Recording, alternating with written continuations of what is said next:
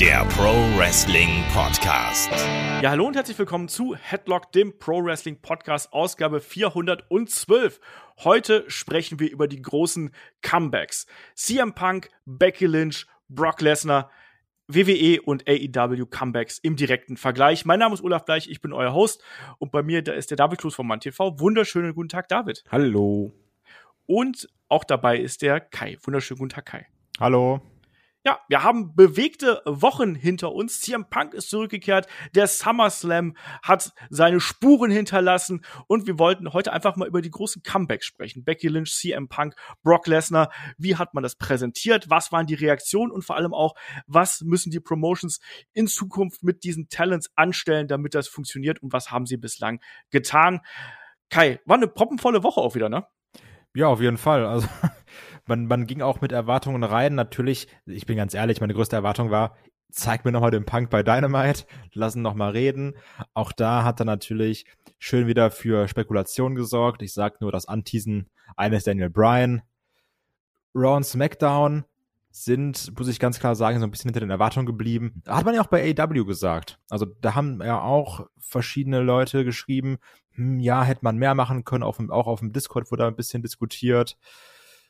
Aber es war für mich einfach schön, CM Punk zu sehen. Ich hatte damit meinen Spaß. Im Gegensatz zu Brock Lesnar, den wir bei SmackDown gar nicht gesehen haben. Becky Lynch auch eine Promo gehalten, müssen wir auch nochmal drüber reden. So, es ist auf jeden Fall genug passiert, über das es sich zu reden lohnt. Oh. Kai, du warst auch in der SummerSlam Review zugegen. David war nur bei, nur in Anführungsstrichen, bei unserem Comeback-Video zu äh, CM Punk mit dabei, zu den Breaking News, die wir da gemacht haben. Ähm, David, wie hast du jetzt die Woche wahrgenommen? Ganz kurz und knapp. Eine sehr aufregende Woche, wo mich sehr viele Leute angeschrieben haben äh, zum Thema Wrestling, die das seit Jahren nicht mehr gemacht haben. Also du merkst auf jeden Fall, dass gerade irgendwas passiert, was halt den Mainstream auch erreicht. Äh, eine, eine sehr spannende Woche und ich finde es auch sehr interessant, wie unterschiedlich man mit den Comebacks umgeht. Genau, da werden wir jetzt gleich drüber sprechen. Ähm, du hast. Was mir noch einfällt, ganz kurz. Ja. Was, was ganz, ganz wichtig ist, weil das ja natürlich dann eher über Patreon und Steady lief. Also auch da könnt ihr uns natürlich gerne supporten, weil ihr da super äh, Sondercontent bekommt, wie zum Beispiel unsere Review zu NXT Takeover 36. Ähm, ich möchte es aber auch nochmal hier sagen im Free Feed guckt euch bitte unbedingt Walter Ilya an. Stimmt. Also oh, ja. guckt euch das unbedingt an. Das ist ein fantastisches Match. Aber bitte mit Kopfhörern, damit man jeden Shop persönlich spüren kann. also ganz, ganz, ganz, ganz große Empfehlung. Ja. Erst Walter Ilya gucken, danach Patreon Steady und supporten, macht da alles richtig. Genau, so läuft das. Der Kai ist auch hier schon voll Corporate Kai geworden, oder? Das war früher nicht so. Ich greife jetzt auch so wie Corporate Kai in Matches ein am Ende und besorgt für die Q und dann für drei gegen drei Tag-Matches. Richtig Bock.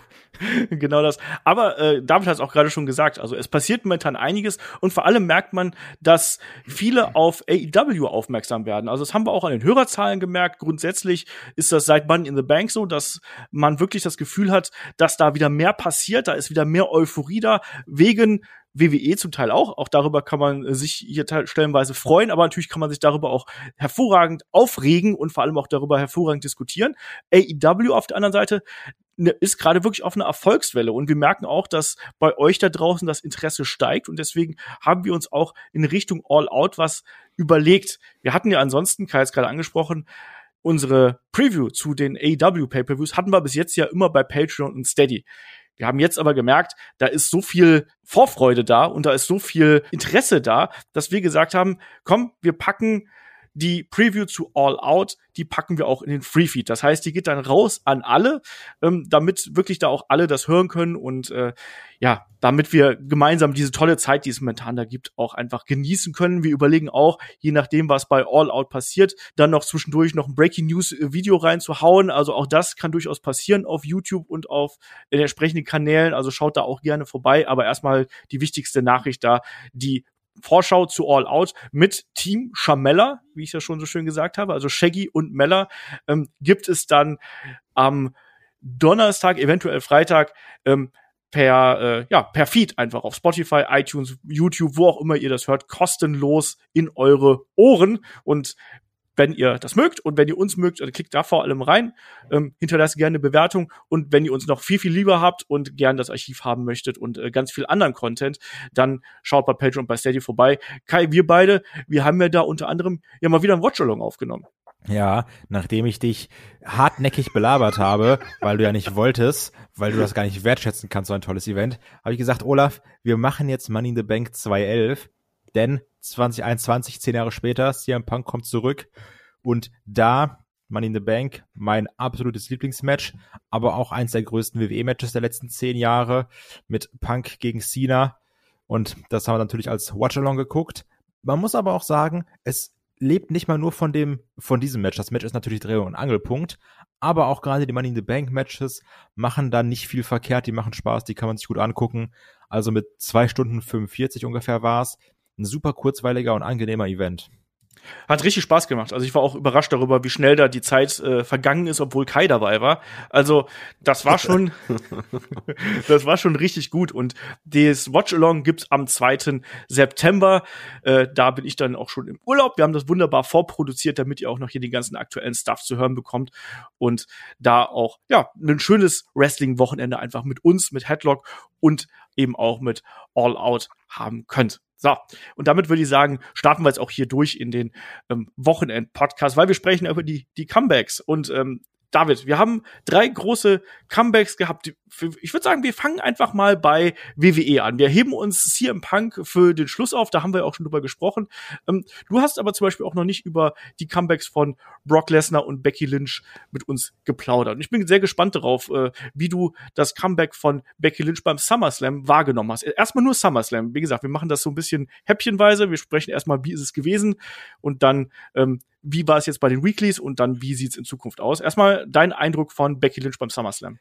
Ähm, den Anfang hat man sehr klug gemacht. Sascha Banks ist halt ausgefallen. Dann schickt man Carmella ins Rennen, wo man halt einfach weiß, das will keiner sehen. Entsprechend äh, die Crowd halt auch ja angefressen, äh, schlecht gelaunt. Und dann kam halt äh, die Halsbringerin Becky Lynch, die Musik, lauter Pop, äh, wird gefeiert, sie ist endlich wieder da. Man hat ja spekuliert, wann kommt sie wieder, ähm, wurde immer wieder angeteased. Ähm, bisschen ähm, diskutiert, dass sie halt kurz vorm Comeback steht. Dann stand sie im Ring gegen Bianca. Jeder möchte das Match sehen. Bis dahin alles richtig gemacht. Da war ich ri richtig dabei. Äh, ich habe mich gefreut. Die Crowd war dabei. Aber was man dann gemacht hat, diese, glaube 21 Sekunden oder so. 26. Das, 26. 26, das ging halt gar nicht. Also ich weiß, warum man es machen wollte für den Moment, um den noch größer zu machen. Aber in dem Moment habe ich nur gedacht, ähm, auch wenn sie jetzt Heal-Charakter äh, hat durch den Handshake, der halt direkt äh, zum Schlag führt. Ich wollte das so nicht sehen und vor allen Dingen will ich nicht, dass man einen Star, den man jetzt halt äh, länger aufgebaut hat, äh, man hat äh, Bianca den WrestleMania-Moment gegeben, äh, Wumble gewinnen lassen und dann wird die halt so weggesquasht, das kannst du nicht bringen. Und äh, da war ich auch ehrlich gesagt da, da war der, die Freude über das Comeback schon wieder kaputt, weil ich nur dachte, ja, dann ist es halt einfach wieder, dann haut den, den Altstar oder eine Legende oder halt Topstar rein und das war es. Das äh, fühlte sich ein bisschen so an, wie man das auch gern bei Charlotte macht. Ja, sie ist zurück, alles klar, Titel, bitte. Ich glaube, Kai, da haben wir ja sehr, sehr ähnliche Punkte auch in der Review erwähnt, oder? Ja, genau. Also ich glaube, da muss man gar nicht mehr viel zu sagen. Also der Hauptkritikpunkt war hier nicht unbedingt die Art und Weise, wie das Comeback erfolgt ist. Man hat ja da auch, wie du richtig gesagt hast, David, Spielraum für Spekulationen gelassen. War das jetzt hier ein Heel-Turn?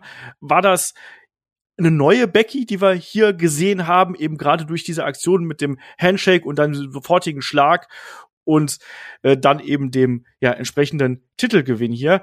Ähm, das war, das war das, was man gut gemacht hat und was man vielleicht auch clever gemacht hat, weil man dadurch eben die, äh, ja, so ein bisschen die sagt man denn, die Rumor Mill angefeuert hat. Also man hat online dafür gesorgt, dass darüber diskutiert worden ist. Zugleich aber hat man da auch dafür gesorgt, dass man sehr viel Kritik äh, bekommen hat, eben dafür, wie man Becky äh, hier über Bianca Belair hat siegen lassen in kürzester Zeit. Bianca sah da alles andere als gut aus und wir haben es richtig angesprochen. Da war es dann eben auch so, dass man sie natürlich schon längere Zeit aufgebaut hat. Auch Mella hat ja dazu ja entsprechend ähm, ihren Kommentar dazu gelassen. Sie war auch echt geschockt darüber, was, was da passiert ist mit Bianca Belair. Ja, vor allem, so schaffst du halt keine neuen Stars. Wenn du schon dabei bist, jemanden zu kreieren, dann macht das nicht so kaputt. Ja, genau das. Und es gab ja noch den Manhandle Slam, den, den Rock Bottom, den wir da gehabt haben.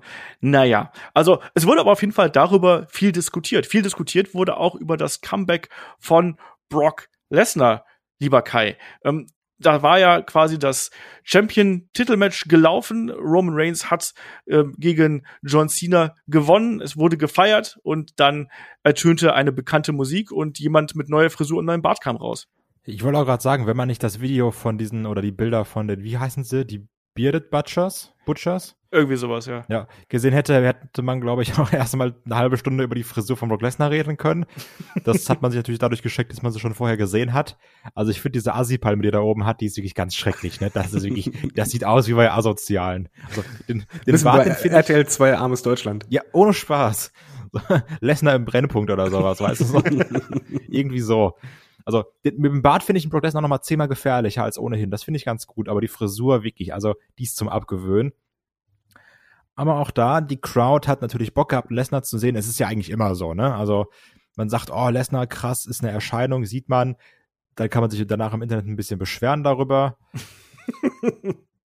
ja, also letztendlich, wenn man jetzt den Weg geht, Brock Lesnar zu bringen, um dann gegen Roman Reigns zu verlieren, um Roman Reigns weiter aufzubauen, finde ich, ist das eine gute Sache wenn man jetzt Brock Lesnar zurückbringt, um ihn Roman besiegen zu lassen, ist das eine doofe Sache. Deswegen abwarten, was die Zeit bringt. Genau, da werden wir gleich drüber sprechen, was müsste man da machen, wie wird man das aufbauen. Da werden wir auch ein bisschen spekulieren natürlich. Was man sagen muss, ist auf jeden Fall, dass natürlich das Comeback äh, von Brock Lesnar hier riesengroße Aufmerksamkeit kreiert hat. Also wenn man sich mal allein auf YouTube das mal anschaut, da sind wir inzwischen bei diesem Video, ähm, Brock Lesnar comes calling for Roman Reigns, sind wir bei 6,8 Millionen Zuschauer. Also das ist schon mal eine sehr ordentliche Nummer. Auch die Zahlen bei Becky Lynch sind entsprechend. Da sind es zwei Millionen. Das ist weniger natürlich als bei Brock. Aber trotzdem äh, ist das eine, eine große Nummer. CM Punk, da werden wir gleich drauf zu sprechen kommen. Der hat dann natürlich auch sehr gute Zahlen gezogen. Bessere Und, Zahlen. Bessere Zahlen, natürlich. Was umso überraschender ist, weil die weniger Abonnenten haben. Ja. Ähm, aber da waren halt eben auch sieben Jahre dazwischen. Das kommt, glaube ich, auch noch dazu. Aber da werden wir gleich drüber sprechen. David, wie hast du das äh, Comeback hier von äh, Brock Lesnar gesehen? Ähm, ich, ich will jetzt kein Spielverderber sein, aber halt komplett emotionslos, weil eigentlich habe ich genau nur damit gerechnet. Also ich habe mit nichts anderem gerechnet. Ich habe nur gedacht, jo, Lesnar kommt jetzt zum SummerSlam wieder, also wahrscheinlich nach dem Match. Genauso ist es passiert und irgendwie fühlte es sich halt an wie so immer ein Lesnar-Comeback für mich. Ich glaube, mein Problem ist einfach, er kommt halt viel zu oft wieder und immer auf die ähnliche Art, in, in, in selben Bereich, halt immer Main Event natürlich, weil woanders kannst du da nicht reinpacken. Und deswegen fühlte es sich für mich halt an wie halt so oft. Das Interessante ist, dass er hier eigentlich als Babyface dargestellt worden ist. Er ist bejubelt worden, er hat sich dem Heel gegenübergestellt, dass er dann im Nachgang noch in einem Digital Exclusive Video ähm, John Cena hier abgefertigt hat mit einem F5 und ich glaube auch ein Suplex war dabei. Ähm, das ist natürlich dann ein bisschen überraschend, aber war so ein bisschen Crowdpleaser, dass man den wenigstens noch mal in Aktion sieht. Ansonsten war aber der SummerSlam auch für WWE ein riesengroßer Erfolg, muss man hier an der Stelle sagen, was aber auch nicht verwunderlich ist. Also WWE hat ja auch eine Pressemitteilung rausgehauen äh, und hat eben gesagt, das ist der, äh, der erfolgreichste SummerSlam mit äh, unglaublichen Zahlen. Wenn man aber hinter die Zahlen blickt, dann sind die gar nicht mehr so beeindruckend. Zum Beispiel äh, sagt man ja hier, hier, wir haben äh, deutlich mehr Zuschauer mit dem SummerSlam äh, erreicht, als das vorher der Fall gewesen ist. 55 Prozent im Vergleich zu 2020, 29 Prozent mehr im Vergleich zu 2019. Na klar, es läuft über Peacock. Peacock hat deutlich mehr Abonnenten als das WWE Network und entsprechend ist da die Reichweite größer. Genauso Merchandise mit Leuten wie äh, einem John Cena vorneweg ist ein Seller. Alleine schon, dass du ein Stadion voll hast. Genau. Das ist halt ein Unterschied zu sonst äh, 10.000 oder 14.000 und jetzt hast du auf einmal da zig 10.000er. Ja. Deswegen halt so überraschen sind die Zahlen nicht. Also da wurde ja auch ein bisschen drüber diskutiert und auch wenn man sich überlegt, wie viel Werbung gelaufen ist, dass man da den äh, Sponsorship Record aus den vergangenen Jahren ge ge ge übertroffen hat, wundert da auch nicht wirklich. Aber man hat hier auf jeden Fall ähm, große Zahlen gezogen. Ich habe gerade Brock Lesnar angesprochen. Auch da äh, wurde hier nochmal betont, dass das das äh, am häufigsten angeschaute Instagram-Video von WWE aller Zeiten ist, auch größer als das von John Cena gewesen ist zuletzt. Also von daher eine sehr erfolgreiche Nummer. Und jetzt kommen wir dann zu CM Punk. Und da muss ich natürlich erstmal an Kai weitergeben. Wir haben natürlich schon drüber gesprochen. Wir haben alle drei schon drüber gesprochen, wie das gelaufen ist. Aber da können wir vielleicht auch gleich so die Reaktionen darauf so ein bisschen mit reinnehmen. Kai, ich frage dich jetzt erstmal, äh, hast du das inzwischen verdaut? Wir wissen, dass David inzwischen CM Punk und den, äh, sein Comeback äh, als Schlafritual statt einem, äh, einem gute Nachtgebet irgendwie mit eingenommen hat. Ja. Wie sieht's da bei dir aus? Ähm, ich habe da gestern noch mit, mit einem guten Kollegen drüber gesprochen. Das Krasse ist, ich bin jetzt gerade gehypter als in dem Moment selbst, als es passiert ist. Weil ich weil ich jetzt so ein bisschen erstmal verarbeitet habe und mir so denke, yo, der ist jetzt wirklich da und auch so regelmäßig da. Also, wenn ich es dann jetzt auch wieder bei Dynamite gesehen habe, ich bin jetzt komplett auf dem Hype-Train. Ich freue mich jede Woche auf, auf, auf, auf Dynamite oder sowas, oder auf irgendwo, wo ich CM Punk-Content sehen kann. Ich habe unfassbar Bock auf All Out. Ich will dieses Match sehen. Das macht ganz, ganz viel Spaß. Ne? Also das ist auch jetzt natürlich noch mal viel mehr auch Fanbrille. So, ich bin jetzt halt kein Brock Lesnar Fan, der sagt, oh cool, Brock Lesnar ist wieder da, ne? Nur bei Punk kommt jetzt zusammen, so, der wird der Liga was, was Gutes tun. Ich bin aus Fansicht super happy, dass er wieder da ist. Ich find's wirklich weiterhin nur geil und guck mir da auch jede Promo an. Und wenn ich dann immer sehe, wie die Leute ausrasten, wenn Call of Personality kommt und es hier am Punk rausläuft und wie still dann alle sind, wenn er redet, weil keiner irgendwas verpassen möchte, das, das hat so eine geile Wirkung auf mich. David, wie geht's dir da? Ähm, ich kann mal da Jim Cornette mal zitieren, der halt sonst Den gerne alles auseinander nimmt, aber dann in seinem Podcast einfach nur sagt, man hätte es einfach nicht besser machen können. Und äh, da bleibe ich auch bei. Das, das Comeback hättest du nicht besser umsetzen können. Der Moment war großartig, nicht nur der Pop, sondern einfach der Ansatz dieses, äh, es, es fühlte sich halt so authentisch an und äh, Kai sagt aber gerne, das ist was fürs Herz, das war was fürs Herz. Und äh, du hattest so irgendwie dieses äh, Wir-Gefühl unter, zwischen Fans und, und Punk, von wegen, das ist, das fühlt sich gerade richtig an. Und ich glaube, das macht das nochmal besonders. Man muss auch noch dazu sagen, ähm, Guinness Buch äh, will anscheinend prüfen, ob es der lauteste Pop war, den es bislang gab. Ich glaube, das war ein Witz. Ähm, ich glaube nicht. Ich glaube doch.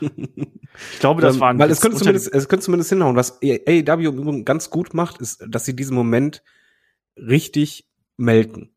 Und, Ja. und zwar äh, dahingehend, dass sie es halt nicht machen, obwohl die Fans es nicht mehr wollen, sondern die wollen es ja. Das ist halt dieser Special Look nach hinten, wo du halt den Blick in die Regie siehst, äh, als auch äh, zum Beispiel jetzt ähm, nach Rampage äh, dieses äh, Post-Segment, was eigentlich ja nur für die Crowd gedacht war, aber man bringt es halt trotzdem noch auf dem YouTube-Kanal mit äh, Punk und äh, Christian Cage. Generell, die, dieses ganze Comeback wird einfach ähm, nicht nur gemolken, sondern was man dann ganz klug macht, aus meiner Sicht, man schafft eine sehr persönliche ähm, Basis. Also beispielsweise dieser Einblick in die Regie, das sind oder kurze Backstage-Segmente, dass du halt auch siehst, wie wie Punk reagiert hat, als er hinter den ähm, hinter den Titan Tone war und dann halt diesen Pop gehört hat. Und dann so überrascht guckst du, wow, bin ich? Ja, ich, du bist dran. Ähm, das ist ein ganz anderer Ansatz als dieses perfekt durchgeplante, sondern halt wirklich dieses familiäre, in Anführungszeichen, Image immer weiter ausbauen, weiter ausbauen und halt davon zehren.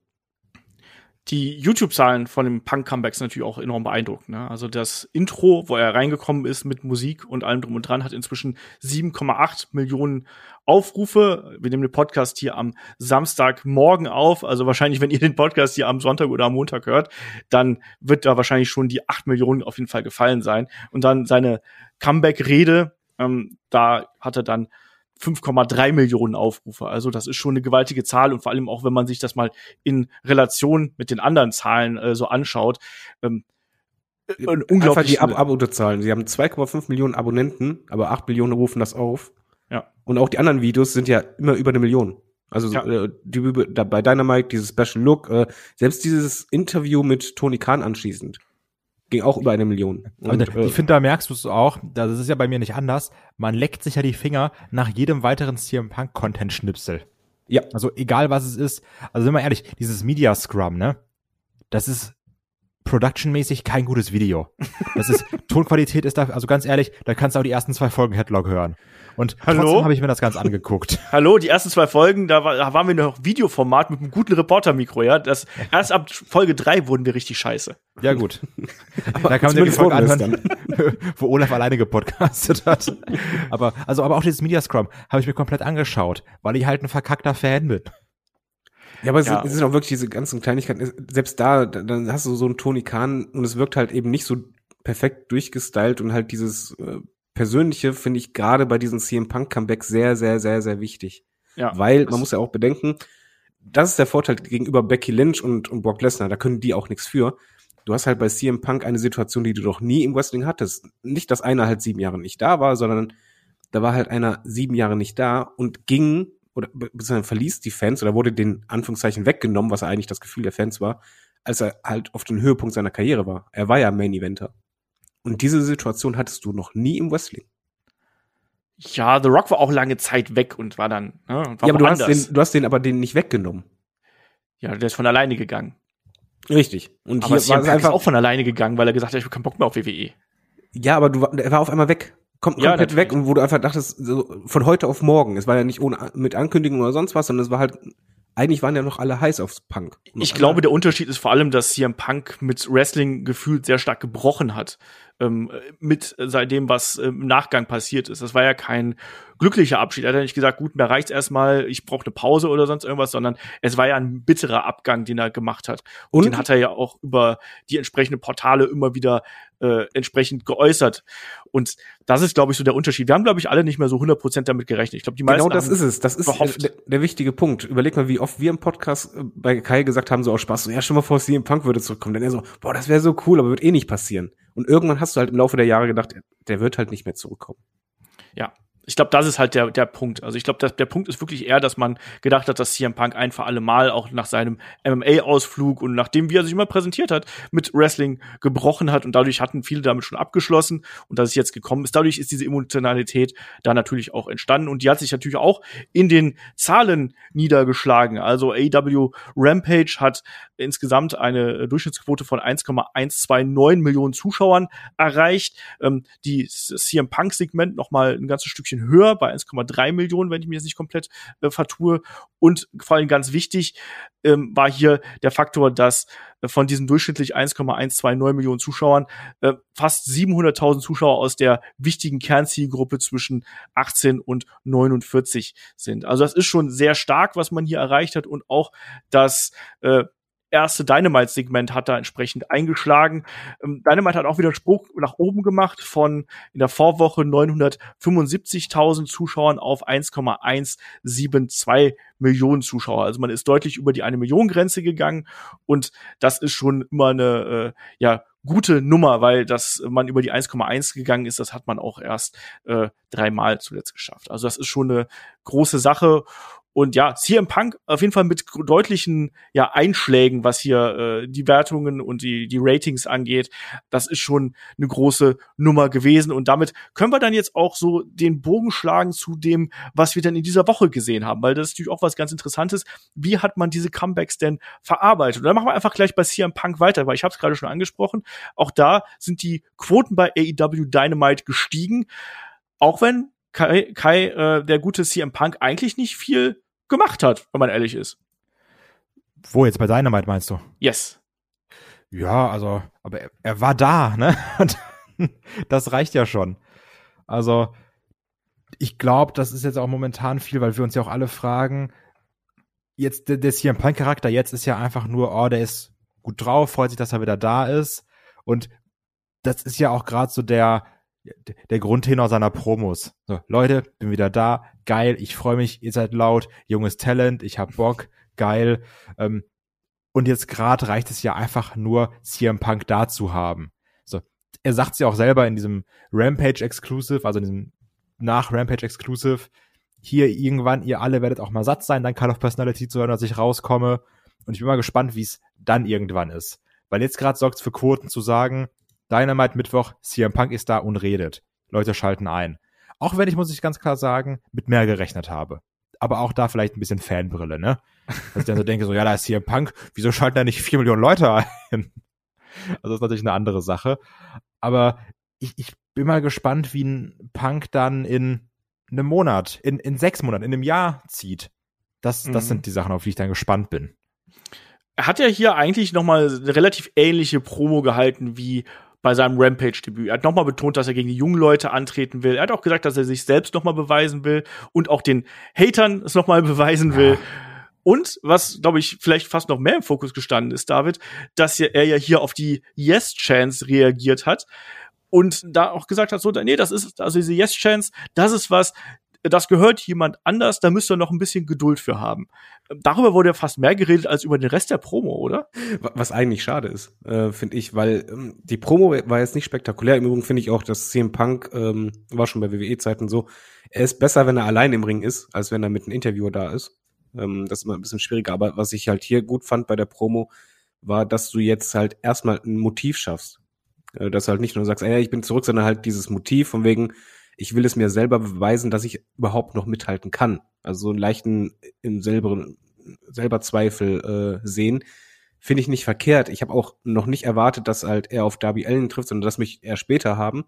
Und ja, die, diese kleine ja, ähm, Anspielung, was heißt Anspielung, einfach Reaktion improvisiert, die hat halt schon mega Pop gesorgt und halt für Diskussionen und vor allen Dingen, ein Punk sagt ja sowas nicht aus Spaß. Also ähm, eigentlich ist das für mich so wie ein inoffizielles äh, Bekenntnis, yo, äh, Brian kommt und zwar ziemlich bald, ihr müsst euch nur noch ein bisschen gedulden. Das macht das natürlich großartig und war halt auch wieder äh, fürs Fanherz äh, toll. Aber wie gesagt, die, die Promo, er hat nicht viel anderes gesagt, aber diese Kleinigkeit, die er anders sagte, die gefiel mir ganz gut, weil das ist genau der Ansatz, den ich haben möchte. Ich möchte halt wissen, warum denn jetzt Darby Allen? Nur weil du den cool findest? Nee, weil er sich auch noch selber beweisen möchte. Kai, wie hast du das hier inhaltlich gesehen? Und auch, du wolltest ja gerade noch irgendwas anderes sagen, das kannst du auch dran anschließen. Ja, da habe ich wieder vergessen, was ich sagen wollte. Okay. Ähm, Wie in der Schule. Ach, genau. in der Schule war immer so, ach ja, das wollte ich auch sagen. Genau. nee, also, äh, das war ja auch das, was ich gerade so ein bisschen meinte. Das war ja diese typische CM Punk, ich bin wieder froh da zu sein, Promo. Ja. Wo er dann nochmal ein bisschen Talent nennt, was ja auch eigentlich ganz cool ist, weil er dann so ein bisschen, die Leute gucken ja auf seine Segmente und dann sagt er ja aber auch in seinen Segmenten, hier guckt euch doch mal den an, guckt euch mal eine Britt, Britt Baker an, guckt euch mal die, äh, hier, wie ich weiß nicht, wie man das erste Wort ausspricht. Penta? War City Blondes? Ach so, ja. also, also guckt, guckt euch doch mal hier die Jungs an. Das ist ja eigentlich ganz gut. Aber mir geht's auch ähnlich wie David. Also er hat zwar ein bisschen angesprochen, warum er jetzt gegen den Darby Allen kämpfen möchte, aber so wirklich verstanden habe ich jetzt noch nicht, warum er gegen Darby Allen kämpfen möchte. Also ja, der ist halt irgendwie cool und der ist so ein bisschen Außenseiter und den hätte er früher ganz toll gefunden, weil er nicht so ein Meathead ist und äh, was eigenes hat und immer wieder aufsteht. Weil er Punkrock ist. Ja. Ich wollte gerade sagen, eben, weil, weil er ihn so sehr an sich selber erinnert, nur halt ja. der, der Jüngere ist. Und deswegen ähm, fand ich halt die Promo dahingehend gut, weil man halt gesagt hat, okay, ich möchte es mir selber beweisen, dass ich, obwohl ich älter bin, es noch drauf habe. Und zwar genauso wie er. Also, weil er erinnert ihn an, an sich am meisten. Deswegen fühlt sich das halt auch richtig an, diese Paarung. Aber ich glaube, ich hätte einfach gerne jetzt nochmal bei der nächsten Ausgabe so ein Face-Off zwischen den beiden. Ja, das wird's auch geben. Ja, also, also da, da bin ich äh, ganz sicher und das genau so hätte ich das halt auch gebuckt. Ich hätte erstmal gewollt, warum willst du denn zurück? Ah, erklär mir, was du an Darby Allen gut findest, weil da hatte er in der ersten Promo ja gar keine Zeit richtig für. Äh, das hat man ja anschließend jetzt auch bei Rampage als Video nochmal besser dargestellt, sehr gut im Übrigen. Ähm, und jetzt in der nächsten Woche, beziehungsweise vor äh, All Out, dann wirklich die Konfrontation und dann gib ihm. Ja. Also weil, weil er, also er greift ja auch mit dem, ich möchte es mir selber nochmal beweisen, ja das auch, was wir uns auch fragen. Wir sagen ja auch, CM Punk, geiler Typ, Promo kann er immer noch, Entrance kann er immer noch, aber was kann er im Ring? Ja. Und die, die Frage greift er auch selber auf, indem er sagt, ich möchte es mir beweisen, was ich noch im Ring kann. Und wir alle wollen es ja auch wissen. Also das ist dann irgendwie ganz schön, weil es ist so der, der, der, die gleiche Erwartungshaltung. Das, das mag ich dann. Das ist ein wichtiger Punkt. Ja. Aber es ja. ist halt trotzdem so, wie ihr gesagt habt, ähm, das alles, ich übertreibe jetzt ein bisschen, war scheißegal, weil es ging nur darum, hat er jetzt den Brian bestätigt oder hat er nicht bestätigt? ja, also um so einen kleinen Blick äh, vorauszuwerfen. Ich, ich habe ein bisschen Angst, dass äh, er so ein bisschen das Nostalgia-Act natürlich auch werden kann. Also mich hat diese Promos, die er gehalten hat, sehr stark an das erinnert, was zum Beispiel auch ein Christian Cage bei seinem ersten Auftritt äh, erwähnt hat. Also die bemühen sich natürlich hier die groß, die, die, die jungen Leute overzubringen und die dann auch zu nennen und dadurch, dass jetzt zum Beispiel CM Punk auch sich selbst in den Charakter Darby Allen reinprojiziert, ist das ja noch mal so eine Art ja, Ritterschlag quasi für den jungen Darby Allen. Finde ich total legitim, aber auch ich muss sagen, ich habe mich hier ein bisschen mehr Zunder erwartet. Ich fand, das war, er ist noch ein bisschen brav, er ist noch ein bisschen übermannt, auch von den Emotionen. Das kannst du eine gewisse Zeit lang so machen, aber es ist genau auch das, was CM Punk ja dann auch äh, später gesagt hat. Es wird auch irgendwann der Punkt kommen, wo das, was er jetzt gerade macht, das reicht dann irgendwann nicht mehr. Und da, da wird's spannend, da werden wir gleich noch drüber sprechen. Darf ich da noch was einwerfen? Wirf was ein. Ähm, aber es machte dahingehend äh, Sinn, es so darzustellen, weil ähm, du gehst davon aus, okay, sowohl bei Rampage als auch bei Dynamite schalten halt Leute ein, die eigentlich AEW und auch Darby Allen nicht kennen. Also was machst du jetzt erstmal? Du nimmst die an der Hand, indem sie sich auf CM Punk konzentrieren und er erst, äh, erst einmal über Darby Allen spricht. Um halt den zu erklären, genauso wie halt das Darby Allen, ist ja kein Zufall, anschließend ja auch Matches hat. Um halt den Leuten nochmal zu sagen, ach so, das ist der Typ, über den wir die ganze Zeit reden. Und deswegen ist der Ansatz erst einmal richtig, weil sonst hast du eine Konfrontation, wo du einfach die Gefahr hast, dass gerade äh, die Gucker, die bei AEW nicht drin sind, das gar nicht realisieren, dass Darby Allen eigentlich ein großer Star ist. Ja. Ja, für den Anfang war das in Ordnung. Auch wenn, ich bin auch ehrlich, ich habe auch ein bisschen mehr erwartet als noch mal so eine, eine zweite Feelgood-Promo. Äh, irgendwie so als jemand, der dann schon, der sowohl CM Punk äh, über lange Jahre verfolgt hat, jemand, der Dynamite und Rampage jetzt immer verfolgt, ähm, da war da ein bisschen zu wenig Futter für mich, außer, yeah, nochmal CM Punk. Und irgendwann wird man da eben auch in eine andere Richtung gehen müssen. Das wird man aber auch tun. Also davon können wir ja ganz fest ausgehen. Und diese Konfrontation dann eben zwischen Punk und Allen, das wird dann natürlich auch schon noch eine spannendere Geschichte werden. Wie es damit weitergeht, werden wir gleich besprechen. Springen wir hier rüber zu ähm, Raw und SmackDown. Ich meine, bei Raw ist nicht viel passiert. Das ist vielleicht auch eine spannende Geschichte, David. Da haben wir noch im Vorfeld des Podcasts hier drüber gesprochen. Also Raw hat zwar eine deutlich bessere Quote erzielt als in der vergangenen Woche. Die haben nämlich mal wieder die zwei Millionen geknackt. Aber Raw hat nichts abbekommen von den Comebacks. Das ist schon auffällig, oder?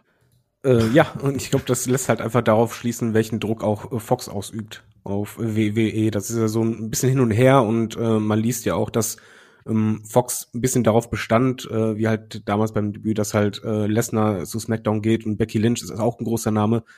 Ich glaube, macht, macht sich gerade am meisten Sorgen weniger um die War-Waitings, auch wenn die nicht so super sind, sondern eher SmackDown, dass man halt Fox zufriedenstellt, weil der Deal ist halt gigantisch groß.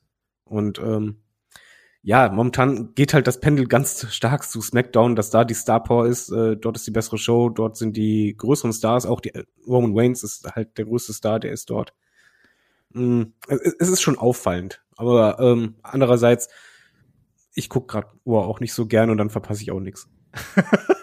also es ist ja auffällig, dass man zum Beispiel äh, Becky Lynch einfach mal so klammheimlich durch diesen, durch dieses Comeback mal eben von Raw zu SmackDown getradet hat eigentlich. Ne? Also das war schon eine große Nummer und ich kann mir da auch vorstellen, dass das USA Network da nicht besonders glücklich drüber ist, wenn so ein großer Star einfach mal wechselt. Aber es heißt eben auch, dass es so ein bisschen Gerüchteküche, wie David gerade schon gesagt hat, dass beim Draft, beim nächsten Draft, der ist ja irgendwie für Oktober gemunkelt, mal gucken, wann er dann tatsächlich ist, ähm, dass dann auch da neue Stars rüberkommen. Es wird unter anderem von Edge gesprochen, der eventuell auch rübergehen könnte. Gucken wir mal. Man muss aber auch sagen, dass ich finde, das ist ja eh eine ganz schwierige Sache, weil das, das Gefühl hat man ja auch immer beim, beim Draft, das sind wie so zwei Kinder, die sich dann da immer Spielzeug hin und her reißen. ja. ja, ich will den, ich will den. Und du musst ja auch dann beide bedienen, ne? Also, weil das läuft beides auf verschiedenen äh, Networks und klar will ja jedes irgendwie seine Star Power haben und du musst dann beiden gerecht werden. Und wenn du jetzt mal bei SmackDown guckst mit einem Edge, mit einem Roman Reigns, mit einem Lesnar, mit einer Becky Lynch, da würde ich auch als, als USA Network sagen, Leute, also äh, kein Bock mehr oder was, machen wir hier? Ja, andererseits, was willst du halt machen? Bei einer Becky Lynch bei War, dann hast du halt direkt wieder Becky Lynch gegen Charlotte. Äh, das ist das Beste auf der Welt. ja, das will man Survivor ja später Series, haben. Aber Survivor Series, was Genau, mal. Survivor Series will man das halt eh haben. Da kannst du davon ausgehen. Aber dann hättest du halt, äh, ich glaube, man, man hat versucht, das so aufzuteilen, dass man sagt, ja, wir haben jetzt äh, das Face von der Women's Division. Bei War ist halt Charlotte, wie immer. Wie immer. Ähm, und bei SmackDown brauchen wir ein starkes Gesicht, weil Bianca anscheinend nicht äh, gut genug ist. Also nimmt man da Becky. Ja, und damit können wir dann auch hier gleich die Überleitung zu dem machen, was da ähm, bei Beckys erstem Auftritt nach dem Comeback passiert ist beim SummerSlam. Ähm, sie ist ja hier aufgetreten ähm, als Champion dann und musste sich ja erstmal erklären, weil natürlich gab es ja die Gerüchte darum, dass sie jetzt hier ja als Heel äh, aufgetreten sei. Aber erstmal hat sie natürlich klar gemacht, was die Vergangenheit angeht, ne, dass sie den Titel hat abgeben müssen damals, dass sie damit auch ihre Identität hat abgeben müssen und dass sie jeden Tag auch gekämpft hat, damit sie wieder zurückkommen kann und dass sie jetzt ein neues Leben mit neuen Prioritäten hat, aber dass sie jetzt, das fand ich ganz interessant, ja eigentlich noch gefährlicher ist, weil sie nicht mehr nur für sich alleine kämpft. Ich frage mich, ob der Seth Rollins da bei dem Wort ein bisschen im Vorfeld geweint hat, weil die waren ja auch schon vorher zusammen irgendwie, so ganz allein war sie ja nicht. Aber jetzt natürlich als Mutter, ne, hat so ein bisschen die Löwin hier raushängen lassen, um mal diesen Vergleich zu bringen.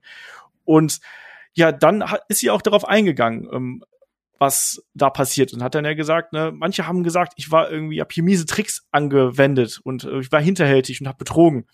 Und dann kam dieser sehr 0815 Spruch, ähm, ja, es tut mir leid, es tut mir leid für gar nichts. Und Kai, ich glaube, du warst auch jemand, der gerade die Art und Weise, wie Becky hier diese Promo gehalten hat. Danach kam natürlich noch einiges mehr, da werden wir gleich noch drauf eingehen, aber diese Promo hier für die Art und Weise, wie Becky sie gehalten hat, recht stark kritisiert hat.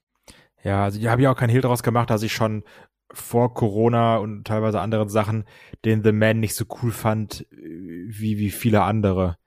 Also ich fand schon immer, dass Promos von Becky sehr auf, ich bin jetzt extrem cool wirken oder sowas, ne? Wenn sie dann noch zum 18. Mal irgendwie cool ihre Nase hochzieht oder sich, sich über die Lippen leckt oder so an der Nase lang geht, das habe ich schon immer nicht gemocht.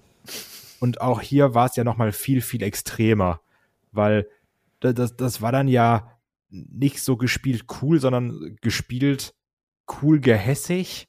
Ja, diesem Jahr I'm sorry, I'm sorry for nothing oder was er da immer gesagt hat. Das, das war nicht gut, das war unangenehm, das wirkte unauthentisch, das war unpassend. Und also das ist jetzt ja auch nicht so der Heel-Turn, den wir uns dann erwartet haben, oder? Und es geht jetzt auch nicht darum, dass ich sage, das ist schlecht, weil das ist nicht so, wie ich wollte, sondern das ist objektiv nicht gut gewesen es gab ja dann noch die Konfrontation mit Bianca Belair, die hier gesagt hat, ich will mein Rematch haben. Dann haben sich ja noch Selina Vega, Carmella und Liv Morgan eingemischt. Ja, Kai? Das war jetzt ja auch die typische Promo, die wir in den letzten Wochen immer wieder hatten.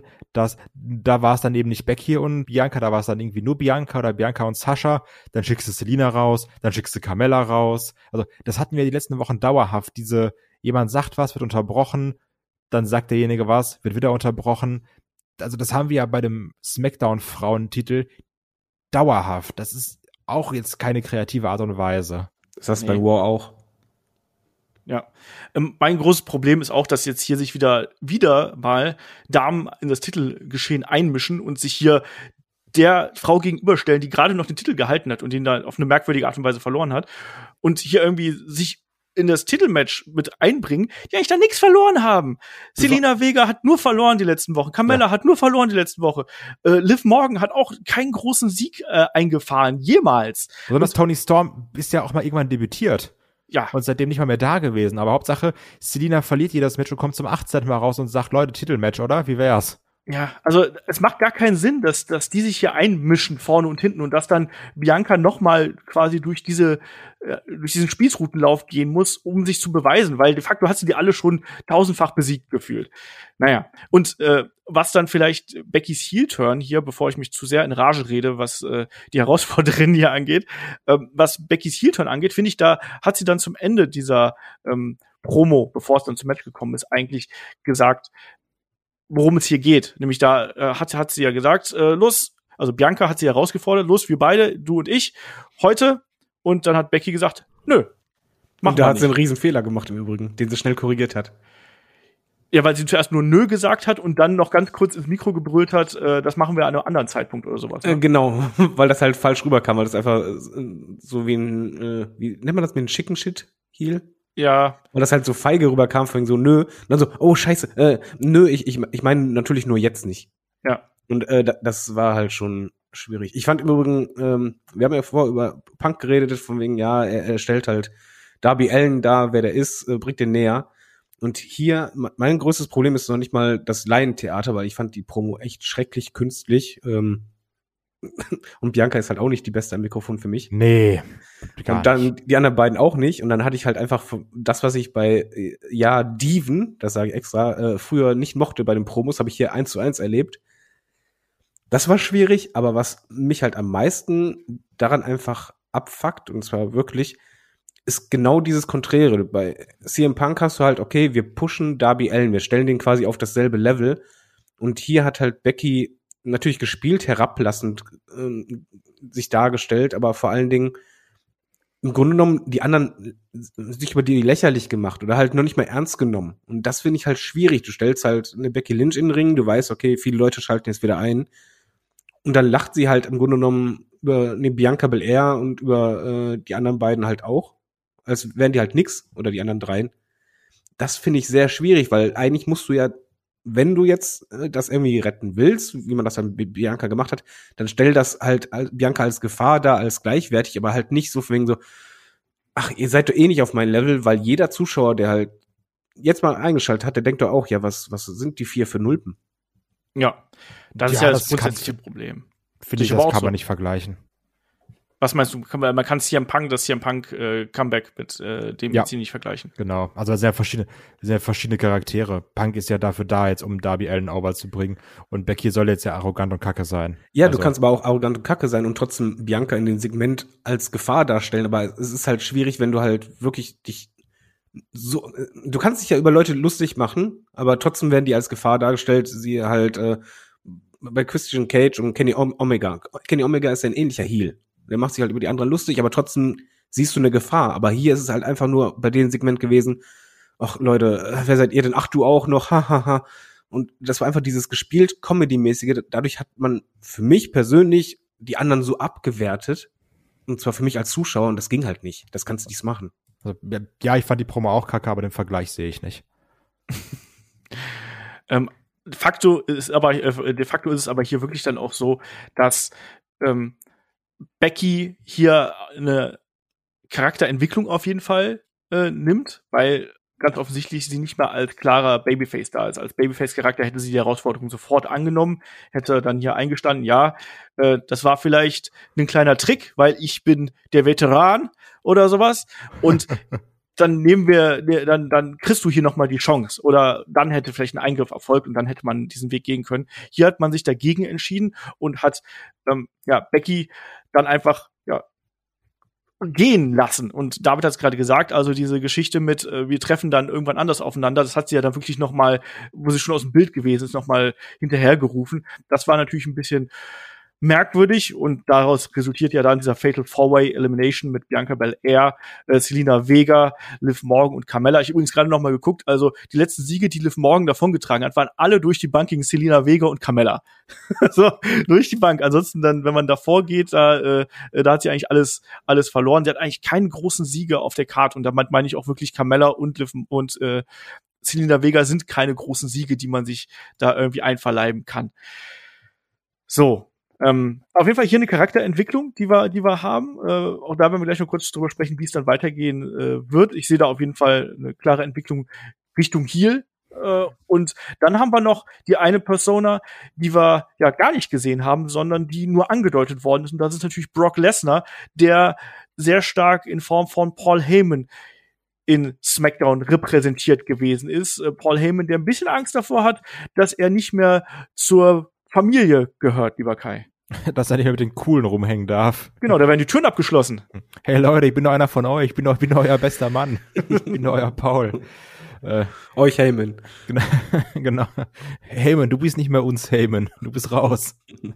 Ach, ich fand's gar nicht so schlecht gemacht, was aber auch großteils daran liegt. Also, beziehungsweise, ich fand das Acting von Heyman nicht schlecht gemacht, was daran liegt, dass Heyman so Sachen sehr gut zählen kann.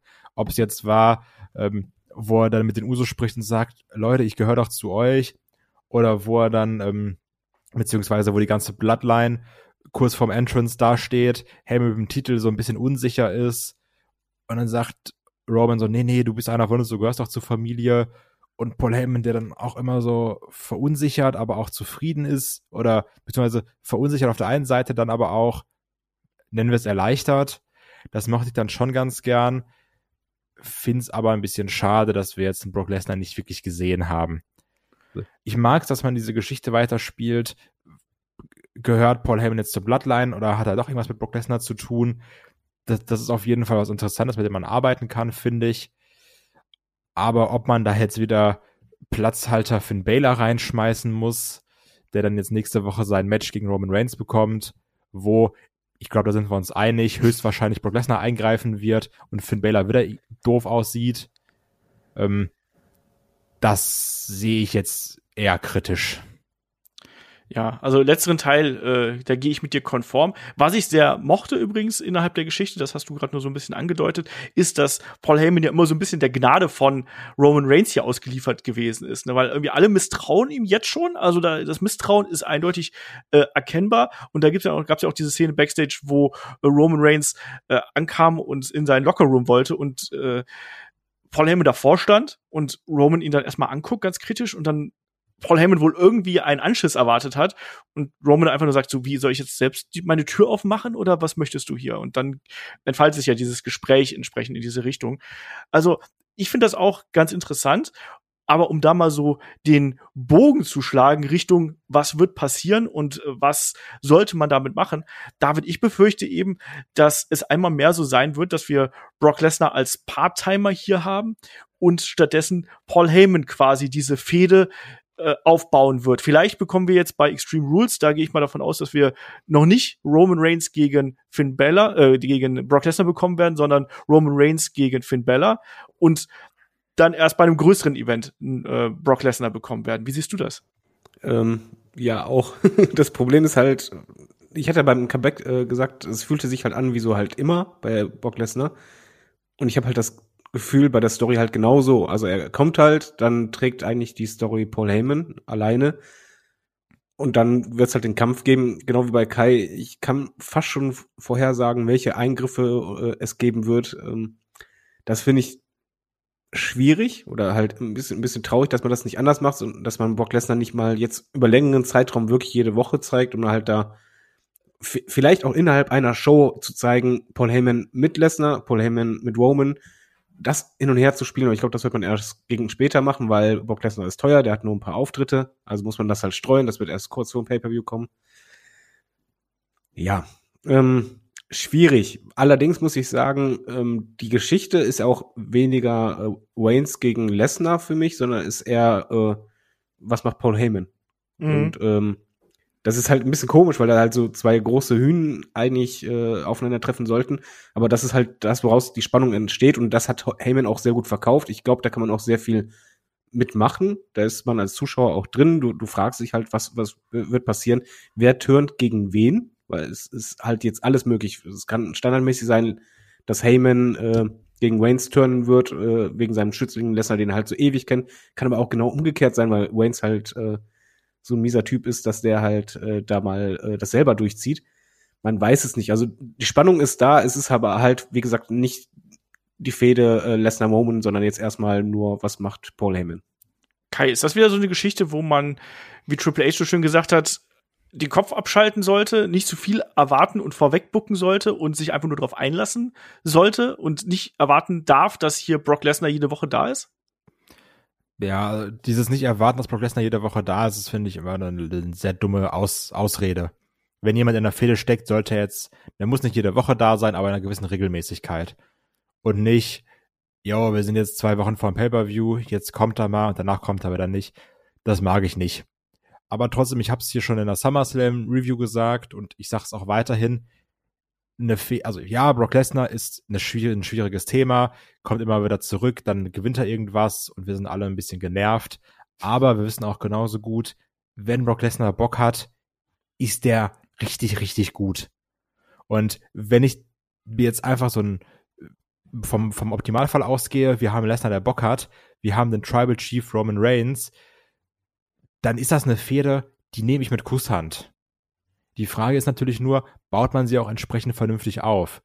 Und da habe ich noch ein bisschen Angst vor, weil ich mag es auch nicht, das hatten wir auch ganz häufig dann, auch irgendwie bei großen WrestleMania-Fäden, dass dann einer der Part-Timer nicht da ist und jemand diese Sachen immer alleine aufbauen musste. Wir hatten es auch zuletzt wieder bei Goldberg MVP, ach, also bei äh, Goldberg Lashley MVP, wo wir dann zwei Wochen lang Promos hatten, wo MVP und Lashley allein im Ring stehen und irgendwas gegen Goldberg sagen, weil der eben nicht da ist. Ich finde, so baust du keine Fäden vernünftig auf.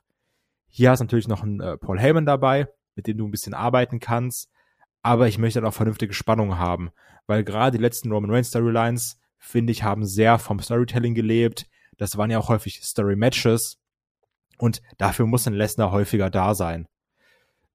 Deswegen fände ich es doof, wenn es jetzt wieder nur darum geht, wir schinden jetzt ein bisschen Zeit und schieben noch zum 18. Mal Misstrauen gegen Heyman rein, weil wenn es dann irgendwann wirklich viel Zeit spielt, dann, dann ist auch das beste Segment mit Paul Heyman und Roman Reigns irgendwann nervig. Also da muss ein Lesnar auch vor Ort sein. Ja, das sehe ich auch so. Ähm, was hier natürlich spannend ist, das hast du auch gerade so ein bisschen angedeutet, ist die sehr veränderte Personenkonstellation im Vergleich zu früheren Fäden zwischen Roman Reigns und Brock Lesnar. Da war es ja eigentlich ganz klar so, Brock war das Monster und Roman Reigns musste dieses Monster irgendwie erlegen. Jetzt hier hat sich's gedreht, finde ich, und das zeigt sich auch ganz klar in der Persönlichkeit von Paul Heyman. Paul Heyman hat ja hat ja fast schon Angst vor dem Head of the Table und vor den Konsequenzen, die ihn da erwarten könnten, wenn er da womöglich einen Fehler macht. So wirkt es zumindest jetzt. Ob es dann auf lange Sicht wirklich so ist, das müssen wir abwarten. Aber zugleich haben wir eben einen Brock Lesnar, der als Babyface hier antreten wird gegen den klaren Heel Roman Reigns. Oder David, glaubst du, man bekommt hier noch mal einen Twist hin? Also dreht man das dann irgendwie auf halbem Wege doch noch, indem, keine Ahnung, Paul Heyman zu Brock Lesnar turnt ähm, und dadurch die Bloodline plötzlich zum Babyface werden? Nein. Äh, dafür funktioniert Roman Reigns einfach viel zu gut. Ähm, was ich erwarte, ist eigentlich eher, dass es einen, einen Zwischengegner gibt äh, beim Pay-Per-View für Waynes und ähm, dort beim Pay-Per-View wird es dann auch zum Split kommen, äh, dass halt Waynes gegen Heyman turnt äh, und dann Lesnar quasi äh, an, an Seite von äh, Heyman versucht, Rache zu nehmen oder ihn zu schützen, um halt noch mehr Babyface zu sein. Und so wird es dann zum Duell kommen. Du glaubst, das geht so schnell? Also wir haben jetzt nächsten Pay-per-View haben wir Extreme Rules äh, am 26. September vor der Tür stehen. Du glaubst, es geht so schnell, dass wir da schon den Split bekommen zwischen Roman Reigns und Paul Heyman? Ich, ich glaube zumindest, dass dort dann eingeleitet wird, dass Paul Heyman halt äh, quasi rausfliegt oder er, er kriegt vielleicht einen drauf sogar oder sonst was und äh, dass halt er äh, bei seinem wirklichen Freund äh, Lesnar dann Unterstützung kriegen wird und dort wird dann die Feder eingeleitet, die dann im SummerSlam gipfelt. SummerSlam? Äh, Summer, äh, Summer, Series, Entschuldigung. Bei der Series wird es das Duell geben für mich. Leute, ich finde, ihr klammert gerade komplett das größte Event des Jahres aus. Ah ja. Und der ist immer noch Crown Jewel. Nein, komm, werf es nicht ein, weil ich habe da echt Angst vor. Also ich, also jetzt mal keine dumme Gags, Spaß beiseite. Ich verwette meinen Arsch drauf, dass sie bei Crown Jewel gegeneinander kämpfen. Okay. Ich hasse dich manchmal, ne? Also jetzt, oder sag mal, jetzt geh mal tief in dich. Ist das unrealistisch? Nein, oder das ist, möchte ich nicht haben. Ja, aber danach fragt ja der Vince nicht. Er sagt, das ist mir egal, was David möchte. Ich buch's jetzt extra dahin. und was, was wir bisher aber auch ein bisschen außen vor gelassen haben, was denn mit unseren guten Freunden äh, Seth Rollins und Edge, die ja auch heiß sind auf den Universal Belt. Also ich kann mir auch gut vorstellen, dass dann Platzhalter Finn Baylor jetzt nächste Woche, weiß ich nicht, vom F5 auseinandergenommen wird. Dann ist er da ein bisschen sauer. Und dann kriegen wir bei Extreme Rules, warum auch immer, haben ja noch ein paar Wochen bis dahin, vielleicht sogar ein Fatal Four-Way Match mit Roman, Baylor, Edge und Rollins. Auch das wäre möglich.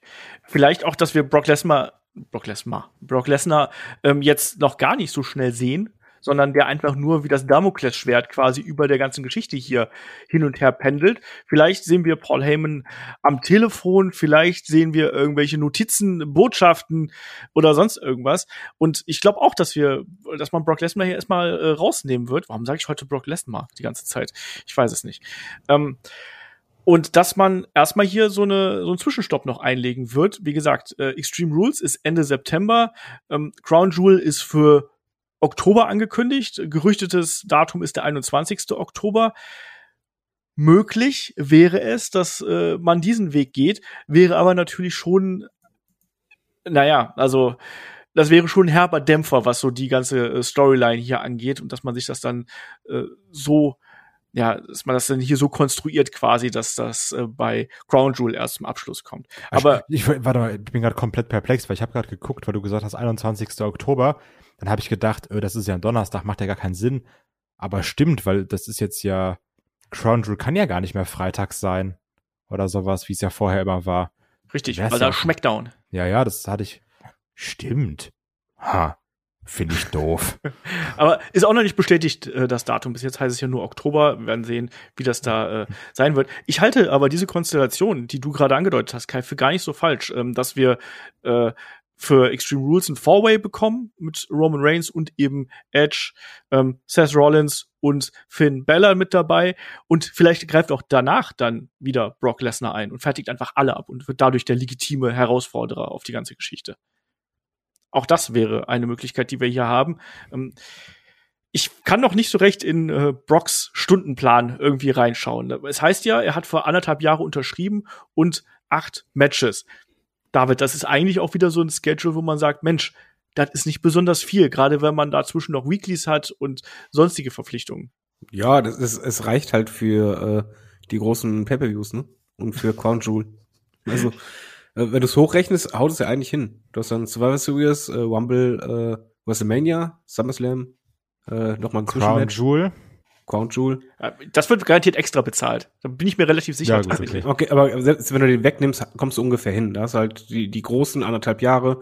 Dann hast du ja schon äh, sechs oder sieben Auftritte dann noch irgendwo beim B-Pay-Per-View und das war's. Also, ja, ich, ich finde es generell schwierig mit Part-Timern, aber es ist halt Lesnar und man kennt es halt. Ja. Ich muss aber wichtigste, auch, äh, Entschuldigung, äh, Ja? ich muss immer noch was sagen, äh, was Kai vorhin sagt, das ist übrigens das Wichtigste auch für mich. Mir ist egal, was Lesnar macht und wie toll die Fehde wird, der darf nicht gewinnen. Auch, auch nicht von wegen so erstes Match gewinnen, beim zweiten Match äh, kriegt Roman den Titel wieder. Nee, der darf nicht gewinnen. Das darfst du nicht machen. das ist, es ist gut, dass ich dich vorher habe reden lassen, weil das äh, es geht in die ähnliche Richtung wie das, was ich auch sagen wollte. Weil klar, wie du gesagt hast, acht Matches passt zu den großen Pay-per-Views, aber ich finde in anderthalb Jahren acht Matches klingt nach klingt in der Brock Lesnar'schen Zeitrechnung nach sehr viel Matches. Und da habe ich gedacht, was ist, wenn das bedeutet, nein, eine Spekulation, ne, müssen wir nicht drüber reden. Was heißt aber, wenn acht Matches in anderthalb Jahren, was ja schon bei Brock Lesnar fast an Burnout grenzt, ähm, bedeutet, da, dass er sich den Belt auch holt. Oh, ich hasse dich schon wieder. Ja, das also ich halte es auch nicht für, für unmöglich. Ne? Also klar, man arbeitet ja bei WWE theoretisch in Richtung Rock gegen Roman Reigns bei WrestleMania hin. Das wäre in meinen Augen auch eigentlich das größere Match. Aber vielleicht braucht man ja auf dem Weg dahin noch einen einen großen Gegner. Also es kann ja auch sein, dass bei Crown Jewel der Titel wechselt, die beiden Fäden noch ein bisschen und es geht dann bis zum Rumble und dann wechselt der Titel wieder zurück. Nur so als ein Beispiel. Ja, genau, also sowas kann ich mir wirklich vorstellen. Ich fänd's aber doof, weil meiner Meinung nach sollte, also ich, ich also, ne, wir alle wissen den Kai-Gag hier, ich hasse The Rock, natürlich CM Punk, 434 Tage, never forget, mit dem People's Elbow beendet, auch da nochmal alles Gute von mir. Ähm, aber ich hab Bock auf die Paarung Roman gegen The Rock. Ich glaube, das könnte ein gigantisch großes Match werden. Beziehungsweise, das würde ein gigantisch großes Match, großes Match werden. Ich möchte aber, dass ein Roman Reigns damit weißer Weste hinfährt. Ich möchte nicht, dass er vorher schon mal irgendwie verloren hat gegen den Lesnar oder sowas. Ich will, dass er ungeschlagen zu Mania gegen, also wenn er bei Mania gegen The Rock kämpft, möchte ich, dass er der ungeschlagen hinfährt. es gibt ja auch diese, ich sag mal, Gerüchte äh, und die entsprechenden Bilder dazu, dass man bei Crown Jewel den Titel Richtung Lesnar wechseln lässt, damit man bei äh, der Survivor Series Champion versus Champion Bobby Lashley gegen Brock Lesnar haben und darstellen kann. Das ist ja ein Match, was auch schon lange ähm, gerüchtet wird, was sich ja anscheinend auch ein Bobby Lashley persönlich gewünscht haben soll. Würde ich ihm auch gönnen, muss ich ganz ehrlich sagen. Genau. Und dann könnte man, das wäre dann quasi ein Ausfall. Man könnte Roman Reigns als Kapitän von SmackDown anführen. In dem, Ah, Finde ich nicht, finde ich nicht verkehrt. Muss ich ganz, also muss ich ganz klar. Ja, Brock Lesnar gewinnt, fände ich kacke. Wenn wir dann aber noch mitnehmen, komm, dann kriegt der Lashley sein Match, ist er auch mal glücklich. Ey, der musste Lashley Sisters mitmachen, ne? Gönnt dem Mann auch mal irgendwas. der, der musste hier gegen äh, den guten Goldberg ran. Und ich gehe auch davon aus, dass wir bei Crown Jewel Lashley gegen Goldberg bekommen. Da gehe ich auch stark von aus. Ähm, aber, also, zum einen möchte ich, wie gesagt, dass Roman ungeschlagen bleibt, aber Roman als Head of the Table, Team Captain von SmackDown, hätte auf jeden Fall einen Reiz. Muss ich auch ganz klar sagen. Ja, und dann kannst du von da aus aufbauen. Wir gehen Richtung Royal Rumble Und dort holt sich dann Roman Reigns den Titel zurück. Brock darf gegen irgendjemand anders Richtung WrestleMania fäden. Mir fällt gerade niemand ein, wer das sein könnte. Finn Baylor.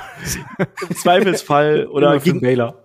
gegen Edge, falls der nicht bis dahin gewechselt ist. Ich erwarte ja auch noch den, ähm, äh, den Draft dazwischen. Da wird eh alles nochmal durchgemischt. Also von daher wird es da auch schwierig sein. Kann auch jemand von Raw zum Beispiel sein, der dann da äh, antritt oder sonst was. Also Drew McIntyre zu hundertsten Mal.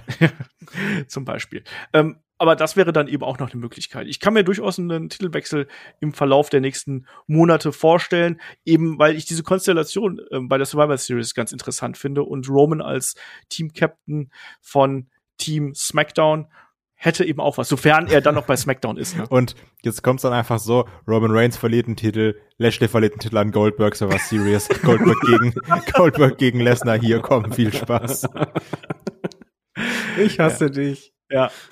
Ähm, wir, aber wir haben noch zwei weitere Comebacks hier. Ich glaube, wir können jetzt, äh, haben das jetzt erstmal hier äh, ausgiebig äh, besprochen. Äh, was denkt ihr, wie geht die Geschichte um äh, Becky Lynch und äh, Bianca Belair weiter? Also Becky ist ja anscheinend Fulltime wieder zurück und ich glaube, von ihr können wir auf jeden Fall mehr Auftritte erwarten als von einem Brock Lesnar, oder David? Ja, die Frage ist halt nur, ähm, für wen? Sie wird halt Bianca schlagen, weil Becky lässt sie nicht verlieren nach dem Comeback. Äh, es wird bei Survivor Series dann Charlotte gegen Becky geben, weil das zieht. Aber wie es dann weitergeht, sehe ich bei SmackDown nicht so viele. Klar, du kannst Sascha Banks wieder reinwerfen, wenn die wieder da ist, aber Schwierig, ne? sch- schwierig, ja, aber für mich ist halt schon vor, vorbestimmt, äh, Bianca hat jetzt erstmal verschissen. Ähm, die, die ist erstmal äh, außen vor und ich sehe jetzt erstmal äh, dieselben alten Gesichter wieder im Main Event. Dann frage ich anders. Kai, wie sollte man denn jetzt hier mit der ganzen Geschichte um Becky fortfahren? Also ich bin erstmal bin ich gespannt, wie häufig sie auftauchen wird. Also weil der Vorteil ist ja, äh, dass es keine Hausshows gibt und dass er dann ja so noch ein bisschen mehr Zeit fürs Kind hat. Weil jetzt komplett on Tour weiß ich gar nicht, wie es da aussehen würde mit, mit dem Kind und was sie da machen wollen würde. Ja, aber letztlich für uns als äh, Zuschauer in Deutschland ist ja relativ Latte, ob sie jetzt bei einer Hausshow irgendwo auftritt, was wir nicht sehen. Ja, ja, nein, nein, natürlich, das, das meine ich halt nur. Also, Ja. dass wir sie dann in den Weeklies sehen, das, das sehe ich schon als sehr wahrscheinlich an, das meine ich damit. Ja. Ähm, dass sie da auftaucht. Und ich glaube auch schon, dass wir jetzt erstmal eine Fehde bekommen zwischen ihr und Bianca Belair. Weil, auch wenn ich es persönlich anders sehe, aber Bianca Belair ist ja gerade so der heißeste Star in der Frauendivision, was den Aufbau angeht. Durch die Sachen, die David schon erwähnt hat, Rumble-Sieg, WrestleMania. Ähm, natürlich frage frag ich mich dann, was ist mit Sasha Banks? Wo taucht die wieder auf? Wann kommt sie wieder zurück? Was hat sie? Warum war sie nicht da? Ist natürlich noch mal eine, äh, eine Variable, die man da irgendwie mit reinnehmen muss. Aber wenn du mich jetzt fragst, glaube ich, wir werden erstmal eine ausgiebige Becky Lynch gegen Bianca Belair Fehde bekommen. Und ich hoffe auch, dass eine Bianca davon profitiert und da noch irgendwas mitnimmt. Ich glaube, das wird die große Kunst sein, dass du auch Bianca hier gut darstellst. Und ich will auch nicht wieder eine, so eine 0815-Feder haben, dass Bianca hier durch ganz viele Reifen springen muss und ganz viele Hindernisse irgendwie überwinden muss, ehe sie dann auch wirklich dieses Title Shot, Title Match hier bekommt. Die Five Labors of äh, Bel Air. Yo. Fünfmal Mann. gegen Carmella. Ja, äh, nee, also das, das will ich halt nicht sehen. Das haben wir schon zu oft gesehen. Irgendwie muss man es da schaffen, sie jetzt im Nachgang auch gleichwertig darzustellen. Sie muss da jetzt auch hingehen. Das hat man ja schon eigentlich schon so ein bisschen probiert. Sie hat jetzt ja mehr Ego und mehr Selbstbewusstsein, sich ja auch hier Becky Lynch gegenüberzustellen. Das hat man ja gut dargestellt im Prinzip. Problem ist, dass dann alle anderen um sie herum das nicht gut dargestellt haben und dann stand sie plötzlich in einem Four-Way mit drei Frauen, die eigentlich da nichts zu tun haben in diesen Kartregionen. Und für mich geht es eigentlich darum, dass man probieren muss, mit Becky Lynch Bianca Belair endgültig in die Regionen noch stärker zu etablieren, wo man sie eigentlich schon seit dem Royal Rumble gerne hätte.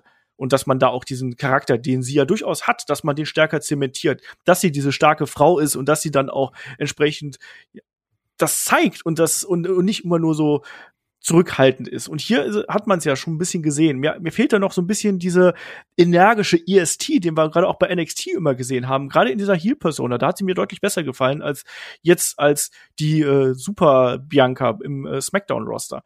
Und sie kann das. Und ich glaube, das ist das, was man aus ihr rauskitzeln muss. Und das ist das, was man darstellen muss, damit wir auch hier eine große Fehde kriegen. Weil wir haben schon mal drüber gesprochen neue Stars, um neue Stars aufzubauen, brauchst du dann eben jemanden, an denen sie sich messen können und mit denen sie auf einem Niveau sind. Mit Becky kannst du das dann theoretisch machen, dass die beiden sich da Stück für Stück hochziehen und davon kann Bianca profitieren. Sofern man sie entsprechend darstellt. Und ich glaube, das wird die große Herausforderung an der ganzen Geschichte sein. Bis jetzt macht man das in meinen Augen noch nicht. So. Will noch jemand was zu dieser Cruiser sagen? Nee, sehe ich ähnlich. Ja. Okay. Ach, David. Nein, ich, ich finde halt, ich finde halt, dass mit, wie man Bianca beim SummerSlam dargestellt hat und jetzt auch das, die erste Promo, wie gesagt, ich habe halt einfach mega Problem damit, äh, dass man zurückkommt und dann einfach die Person, die halt echt aufstrebend war, dann wieder gleichsetzt mit anderen. Ja. Ähm, kann ich total verstehen. Das ist ja auch unser aller großer Kritikpunkt an der ganzen Geschichte. Und ich glaube, wir hoffen alle, dass man das noch schafft und hier das Ruder rumreißt in eine andere Richtung, gerade auch weil Bianca eine tolle Wrestlerin ist und die bringt ja fast alles mit, um da äh, oben mitzuspielen, um da wirklich auch langfristig eine Speerspitze der Damendivision zu sein. Aber die hat man jetzt erstmal ganz schön stumpf geschliffen hier mit dieser Niederlage gegen Bianca Belair. So, ein Comeback haben wir noch. Was natürlich wahrscheinlich das größte Comeback hier ist von den Namen, die wir jetzt hier gehabt haben, was zumindest so ähm, die Wrestling-Bubble angeht. CM Punk. Und da blicken wir dann auch mal in die Zukunft. Also wir wissen, dass äh, er gegen Darby Allen bei All Out antreten wird. Wir wissen, dass wir auch da noch mal eine Konfrontation zwischen den beiden bekommen werden. Aber David, wie geht's denn danach weiter? Weil, wie CM Punk schon selber gesagt hat, irgendwann wird Cult of Personality langweilig. Irgendwann wird der, hey, ich will die jungen Leute overbringen, CM Punk auch langweilig. Ähm, welche persönliche Entwicklung oder Charakterentwicklung wünschst du dir da für CM Punk? Ähm, also erstmal, der wird Babyface sein. Du hast halt jetzt die Konstellation Babyface gegen Babyface und ich glaube halt auch nicht, dass da das Futter ist für eine langfristige Fehde, sondern einfach, da geht es um diese eine Konfrontation und einmal wieder beweisen, ob er es noch drauf hat und danach muss Punk gegen einen starken Heel fäden und äh, da, da, fällt mir eigentlich schon ein sehr starker ein, den man gut pushen könnte. Wir haben noch einen MJF, der wird bei All Out ein sehr wichtiges Match haben. Und ich denke mal, Jericho geht dann erstmal in seine Pause, äh, wird mit Fossi auf Tour gehen, erstmal weg, kommentieren. Und warum sollte er sich dann nicht CM Punk greifen? Also das wär, würde zumindest bei mir Sinn machen, weil ich glaube, Punk wird jetzt erstmal gar nichts mit Titelregionen zu tun haben, sondern wirklich äh, diese Eigengewächse, die, die aufstrebenden Stars, äh, mit den Fäden äh, erst auch mal wieder reinkommen. Ich erwarte übrigens auch keinen super Match gegen Darby Allen. Gebe ich halt schon mal vorweg. Ich glaube, er hat noch Ringrost und äh, mal gucken, wie es wird. Aber ich glaube, er wird erstmal danach einen starken Heal kriegen und welchen Heal gibt's da, der stärker wäre bei den Jüngeren als MJF. Ich hätte auch richtig Bock drauf, allein schon wegen den Promo-Duellen und sonst was. Kai. Ja, das ist, das schlagen so zwei Herzen natürlich, ne? Also zum einen ist es ja so, wie Punk selber sagt, ich will hier die jungen Talente overbringen, ich will mit denen arbeiten, das machst du natürlich nicht, wenn du jetzt einen nach dem anderen platt machst. Will ich als Fan, dass CM Punk alle platt macht? Ja, sehr. Was für eine Frage. Ähm, aber eigentlich, also, aber eigentlich, wenn er jetzt die jungen Talente, also klar, der wird auch Spotlight auf die bringen, indem er einfach gegen sie kämpft, müssen wir nicht drüber reden. Aber wenn du jetzt davon ausgehst, eine große Fehde gegen den MJF, die sollte dann ja von der Logik her auch ein MJF gewinnen. So. Möchte ich das als Fan? Natürlich nicht, weil das jetzt hier im Punk alles gewinnt. ähm, alles. Das, das, ist ja die andere Sache. Ähm, deswegen bin ich da extrem gespannt, gegen wen er fädet und wie er fädet. Weil, also ich bin jetzt natürlich nicht so, also klar, ich bin halt mega Experte eigentlich von AW, deswegen weiß ich alles auch mehr als ihr. Ähm, und weiß natürlich auch, dass wir alle äh, auch einen Hangman Page jetzt eher in, in höheren Kartregionen sehen wollen. Ist doch so, oder? Schon, ne? Wollen wir. Langfristig kommt er da rein, ja. Ja. Und dass er da jetzt auch vielleicht sich mal den Kenny Omega packt oder sowas. Deswegen ist es da ja auch erstmal voll. Auch ein Black, der ist ja irgendwo zugange und der, der muss ja seinen Raum bieten. Also ich glaube, das ist schon so, wie David sagt, dass ein Punk eher dann seine Fäden woanders hat. Die, die, die haben dann ihren Appeal nicht dadurch, dass sie um den Titel gehen, sondern dass da ein Punk drin steckt. Ich glaube auch, dass ein MJF da eine gute Wahl ist, weil sonst fällt mir jetzt auch nicht so viel ein, was noch richtig, richtig groß wirkt und MJF ist ja wirklich eigentlich einer der größten Heels, den die Company zu bieten hat. Also das, Ja. das könnte man dann auf jeden Fall ziehen und wenn du jetzt wirklich davon ausgehst, dass er dann Jericho ins, in Anführungsstrichen, Retirement schickt, ähm, und dann sagt, so, jetzt habe ich den Jericho platt gemacht, jetzt mache ich noch so einen, so einen Jetzt mache ich den Besten der Welt platt. Jetzt mache ich noch so einen abgehalfterten WWE-Typen platt. ähm, damit kann man auf jeden Fall gut spielen. Ich finde auch, dass äh, MJF gegen CM Punk würde ich mit Kusshand nehmen, allein wegen der Rededuelle, die sich die beiden liefern können. Also ich finde, die beiden müssten gar nicht gegeneinander kämpfen. Die können auch einfach, gib denen ein Mikro und lassen Die sich einfach. debattieren das aus. Genau, die, Genau Eine das. Stunde lang Waiting 4000. Ja, genau, lass sie einfach reden und sich einfach die ganze Zeit beleidigen. Ich glaube, das, das würde mich äh, ausreichend unterhalten. Aber klar, das ist irgendwie so die naheliegende Geschichte, weil CM Punk ist de facto derzeit einfach das Top-Babyface von AEW, wenn man sich die Zuschauerreaktionen anschaut. Und MJF ist neben Kenny Omega sicherlich auch der Top-Heel, den wir in der Promotion haben. Und vor allem ein klarer Heel. Wir haben ja viele Heels äh, in der Promotion, die, klar, jetzt irgendwie Miro kannst du auch als klaren Heel nehmen, aber der ist nun mal nicht in der Region, wo ich einen CM Punk äh, ansiedeln würde. Deswegen MJF, auch gerade, weil er gerade keinen Titel hat, fände ich da ganz interessant und er könnte eben dann auch sagen, so, ich habe hier die Schnauze voll, ständig habe ich hier irgendwie die alten Säcke vor der Nase und muss die aus dem Weg räumen. Ne? Ich bin hier der Nummer eins Platzhirsch und ich bin die Zukunft des Wrestlings und ihr alle könnt mir da gestohlen bleiben. Deswegen fände ich das als Ansatz gar nicht so schlecht. Ich bin aber zudem auch neugierig darauf, wie man das dann mit den zukünftigen Neuverpflichtungen dann noch machen wird. Wenn ein Daniel Bryan kommt, wenn eventuell ein Adam Cole noch mit dazu kommt, wenn vielleicht noch ein Bray Wyatt dazu kommt. Auch die Wird wollen alle. voll, oder? Es wird voll. Und ich könnte mir zum Beispiel auch eine geile Fehde zwischen Adam Cole und CM Punk vorstellen. Mal jetzt ganz in die Glaskugel gesprochen. Ne? Also äh, das wäre der falsche Ansatz. Also, nee, nee ich habe da Bock drauf, Entschuldigung fürs Reingrätschen, aber ich glaube, bei CM Punk werden sie genau das machen, was, wo alle sagen, oh, auf keinen Fall jetzt nur noch diese WWE-Guys gegeneinander, sondern die, der wird erst einmal gegen die AEW-Guys kämpfen. Ja, aber du kannst eben auch dieses, ich bring die jungen Leute jetzt over und ich kämpfe immer nur gegen die jungen Babyfaces. Äh, klar ist das schön, wenn du dann CM Punk gegen Jungle Boy hast oder Nein, nein, deswegen möchte ich ja MJF. Also ich, ich, ich glaube, er wird erstmal einen Heal kriegen danach. Und dann kannst du ja, wenn die Fehde vorbei ist, die würde ja lang gehen. Bei AEW ist es ja so, dass die Pay-Per-Views sehr lang auseinander liegen. du hast aber die Specials dazwischen, darfst du nicht vergessen. Ja, das ist nicht so wichtig. Uiuiuiui, lass das nicht Tony Khan hören. Das stört meine Argumentation, deswegen gehe ich da nicht drauf ein. Nein, aber ich glaube, CM Punk nimmst du erstmal äh, primär die, die großen äh, Highlights, die machst du schon beim Pay-Per-View. Ich meine, du siehst es auch jetzt bei All Out die Card. Das sind ja halt immer so die Finalmatches von Fäden, äh, wo, wo die äh, entschieden werden. Ja, Und- da- Moment, aber es war auch in der Vergangenheit sehr oft so, dass wir Fäden gehabt haben, die bei Weeklies geendet sind und dass auch die Überraschungen sehr oft bei Weeklies aufgetreten sind. Also da hat ja AEW schon eben aufgrund dieser großen Abstände schon dafür gesorgt, dass es da auch die Spitzen in den Wochenshows Oh, gegeben okay, dann andersrum.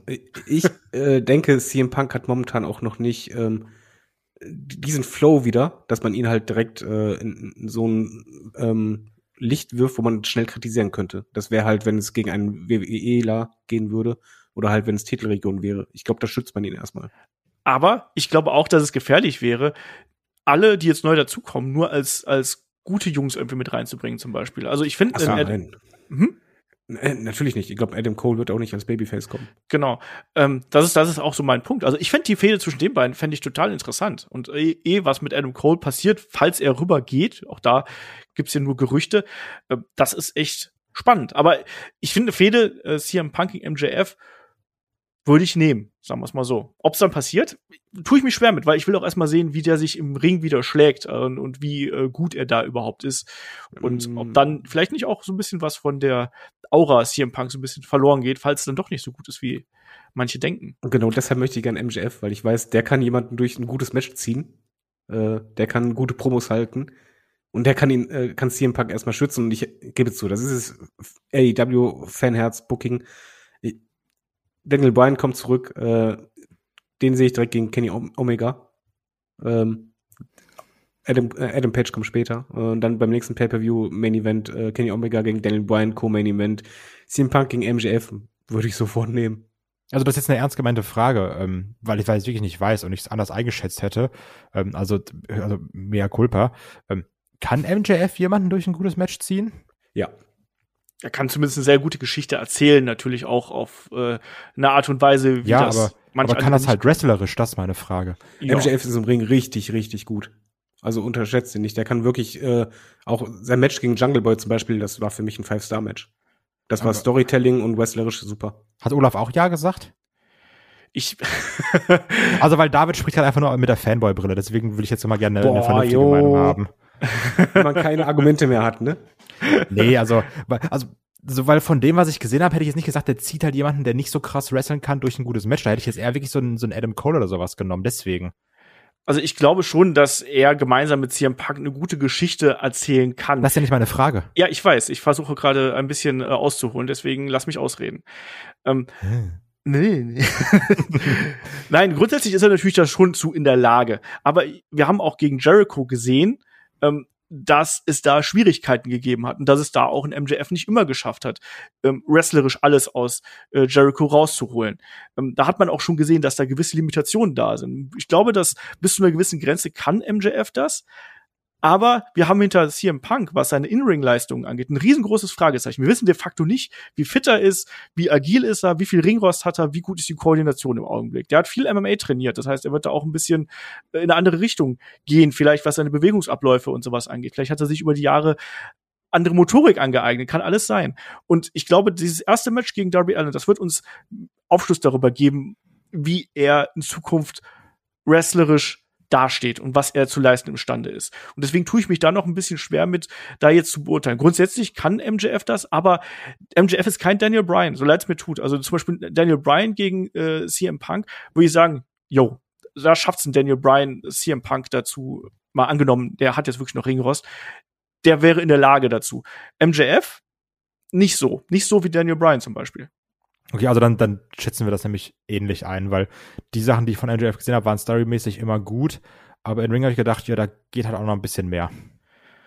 Werden wir sehen. Ähm, aber dann können wir jetzt mal hier äh, das große äh, Fazit machen zu diesem Podcast und auch zugleich zu den Comebacks, die wir jetzt hier angesprochen haben. Übrigens, Comebacks hat man natürlich auch mit Goldberg und John Cena, die waren gar nicht mehr zu sehen diese Woche. Burp. Ähm, Und Liv Morgan, oder? Leute. ja, hallo. Leute, rastet aus. Da wurde auch einfach ein viel zu krasser Pop eingespielt bei SmackDown übrigens. Weiß nicht, weiß nicht ob ihr es mitbekommen Ja, habt. ja, ja, ja. Ich auch also, so, Pu- Publikum bleibt sitzen. Ah, ja, okay. Kommt jetzt hier der Punk nochmal raus, oder? Ähm, ja, wie würdet ihr denn jetzt hier die einzelnen, äh, diese drei Comebacks beurteilen mit Vergangenheit, Gegenwart und Zukunft im Blick? Und jetzt sitzen beide da wieder wie in der Schule und schlottern und ich frage den David zuerst. Ähm, ja, jetzt sagt Kai wieder, Fanboy-Brille. Ich glaube bei CM Punk, Ist ja weil ich weil ich einfach All Elite Wrestling vertraue, weil sie bislang wirklich ausnahmslos bei den Allstars das so gemacht haben, wie ich das äh, möchte, dass man halt Junge overbringt, dass man da den richtigen Weg gehen wird, mittelfristig. Äh, das Comeback, die Vergangenheit, äh, super. Also besser kann das Comeback nicht machen. Äh, die erste Matchansetzung, super. Äh, wie du Darby Allen jetzt versuchst, gleichwertig darzustellen, passt. Jetzt möchte ich noch die Konfrontation. Das will ich unbedingt vorher haben. Jetzt nicht so lieb und nett, sondern dann soll es auch ein bisschen krachen. Habe ich richtig Bock drauf. Gibt's einen dicken Daumen nach oben. Becky Lynch gibt's für die ersten 90 Sekunden dicken Daumen nach oben. Für den Rest gibt's einen dicken Daumen nach unten. Und äh, ich habe da einfach sehr große Sorgen aus Fansicht, was man da machen wird. Äh, Gerade äh, wieder dann im Hinblick auf die jungen, aufstrebenden Stars, die man aufbauen sollte eigentlich. Und ich glaube, es wird in die andere Richtung gehen. Es wird Richtung die Gesichter gehen, die man halt eigentlich kennt. Und die Paarungen, die man schon ein paar Mal gesehen hat. Nee, äh, bei Lesnar äh, gebe ich sogar einen Daumen nach oben. Weil äh, auch wenn es standardmäßig ist, ähm, Lesnar ist eine Erscheinung und ich finde die Geschichte oder das Potenzial mit Paul Heyman und äh, Roman Reigns, Lesnar, er dazwischen, was wird passieren, das kann man über lange Zeit gut aufbauen und äh, eine tolle Spannung reinbringen und habe ich Bock drauf. Kai. Ich sehe es, also was Brock Lesnar angeht, sehe ich auf jeden Fall ähnlich, ähm, weil, wie ich bereits gesagt habe, ich habe Bock auf diesen neuen Roman Reigns Charakter in der Feder. Das sage ich auch ganz klar. Ich finde den Tribal Chief Head of the Table unfassbar interessant. Das ist gerade so mit der größte Lichtblick im gesamten WWE-Produkt. Wir haben auch noch andere einzelne Sachen, aber das ist wirklich eine Konstante innerhalb der letzten Monate, die sich durchzieht und konsequent abliefert. Deswegen finde ich es auf jeden Fall interessant und spannend und will wissen, wie es da weitergeht. Ey, CM Punk, also, was für eine Frage, ne? Also, das will ich sehen, gucke ich mir hundertmal an, guck mir die Promos hundertmal an, werde mir das komplett reinfahren. Also, da, da sauge ich jeden Moment einfach auf. Und selbst, selbst wenn sie jetzt irgendwie sagen, so, der kämpft so noch bei Dark, wäre ich so, ist doch egal. Hauptsache, ich kann CM Punk gucken. Also, da, da bin ich wirklich nur ganz, ganz doll gespannt. Also, ich sehe es auch ähnlich wie, wie Olaf. Ich hätte auch super Bock. Also MJF-Feder finde ich ist eine super gute Idee. Müssen wir nicht drüber reden. Finde ich extrem stark. Aber ich hätte auch richtig Spaß an der CM Punk Adam Cole Feder. Weil wir müssen, dürfen ja auch nicht vergessen, ja, WWE Guy. Adam Cole ist aber auch ein verdammt junges Talent. Der Mann ist ja nicht alt. Der hat auch noch viele Jahre vor sich. Also da kann man auch was draus machen mit so einem arroganten Heel Adam Cole gegen den CM Punk. Fände ich auch super spannend. Und also schöne Mixed Tag Team Match Fehde übrigens auch dann, ne? Adam Cole und Britt Baker gegen AJ Lee und CM Punk. Hallo. Gen genau. Dann holen wir noch Becky Lynch und Seth Rollins dazu und dann geht das ab. Geil, du. Ja. Quoten. Ja, genau. Also da, da, da bin und Daniel Bryan, Bryan und Bella. Und, ja. und Brie Bella holen wir auch noch rein. Fatal Four Way. Genau. Perfekt. Fatal genau. groß geschrieben. Ja. Führen wir direkt, führen wir direkt einen Tag Team Titel für ein. Ist doch egal. Komm, mach. Nee, also CM Punk, da nehme ich wirklich alles mit, ne? Also da, da setze ich auch mal die David Fanboy Brille auf und fahre mir das komplett rein. Assi, ey. Ja gut, du hast ja eine komplette AW-Fanboy-Brille. Ich habe ja noch eine CM Punk genug, dass ich es nicht schlecht finde, Kollege. Und bei Becky Lynch, ich habe enorme Probleme mit Bianca Belair. So, das wird sich auch wirklich nicht mehr ändern, glaube ich. Ich finde die am Mike unerträglich. Im Ring ist die Frau wirklich verdammt talentiert und ich bin mir auch ganz sicher, dass wenn die beiden Ring miteinander kämpfen, das werden gute Matches. Aber ich hoffe, dass man da promomäßig ein bisschen was rausholt, weil also so stelle ich mir einen Teil der Hölle vor mit so einer gespielt coolen, äh, mit einer gespielt coolen Becky Lynch und der Art, wie eine Bianca Belair Promos hält. Boah, das. Und ab und zu noch Camilla mit rein. Das klingt wirklich nach Arbeit, sich das anzugucken. Na, du hast Nia Jax vergessen und Tamina. Oh, oh, Gott, hör auf. Aber Bianca ist am Mike echt schwierig, zumal sie noch äh, Face ist. Als Heel ist sie gut. Ja. Ja, also, ja, nee, ich kann, ich, also ich mag es generell nicht, wie sie redet. Vielleicht mag die auch nicht, wie du redest. Der soll ähm, Headlock nicht hören. Soll doch kommen. ähm, ich glaube, die wird mich richtig umhauen. Aber du musst einen Daumen geben. Ja. David, das ist die Daumen-Skala äh, hier. Du hast gesagt, du packst es auf die Grafik. Ach so, ja, ich habe Daumen da, aber das heißt nicht, dass du Daumen geben musst. Ich habe Daumen da, ja, wäre schlecht, wenn nicht. aber also, also stimmungsmäßig gebe ich allen drei einen Daumen, weil coole Stimmung war. Vom Bockfaktor Lesnar, Punk natürlich, Becky Lynch dann eher so ein, ja, das wäre dann schon eher ein Daumen nach unten. Okay. Ähm, ihr habt eigentlich schon sehr, sehr vieles auch von dem gesagt, was, äh, was, was ich natürlich jetzt sagen würde. Ähm, Becky Lynch hängt für mich sehr stark davon ab, wie man die Geschichte mit Bianca Belair weiter aufdröselt und ob sie davon profitiert oder ob sie einfach ja, jetzt quasi da untergeht. Wenn man Becky Lynch dazu verwendet, dass Bianca danach besser aussieht, ähm, kriegst einen Daumen hoch. Ähm, Promo-Duelle, ja, schwierig. Ich fand gerade auch die Becky-Promo jetzt bei SmackDown echt anstrengend, weil sie gestellt gewesen ist. Und das hat mir überhaupt nicht gefallen. Trotzdem, der Moment beim SummerSlam war, war richtig stark. Das, was daraus resultiert ist, schwierig. Ähm, kriegt von mir einen Daumen in der Mitte.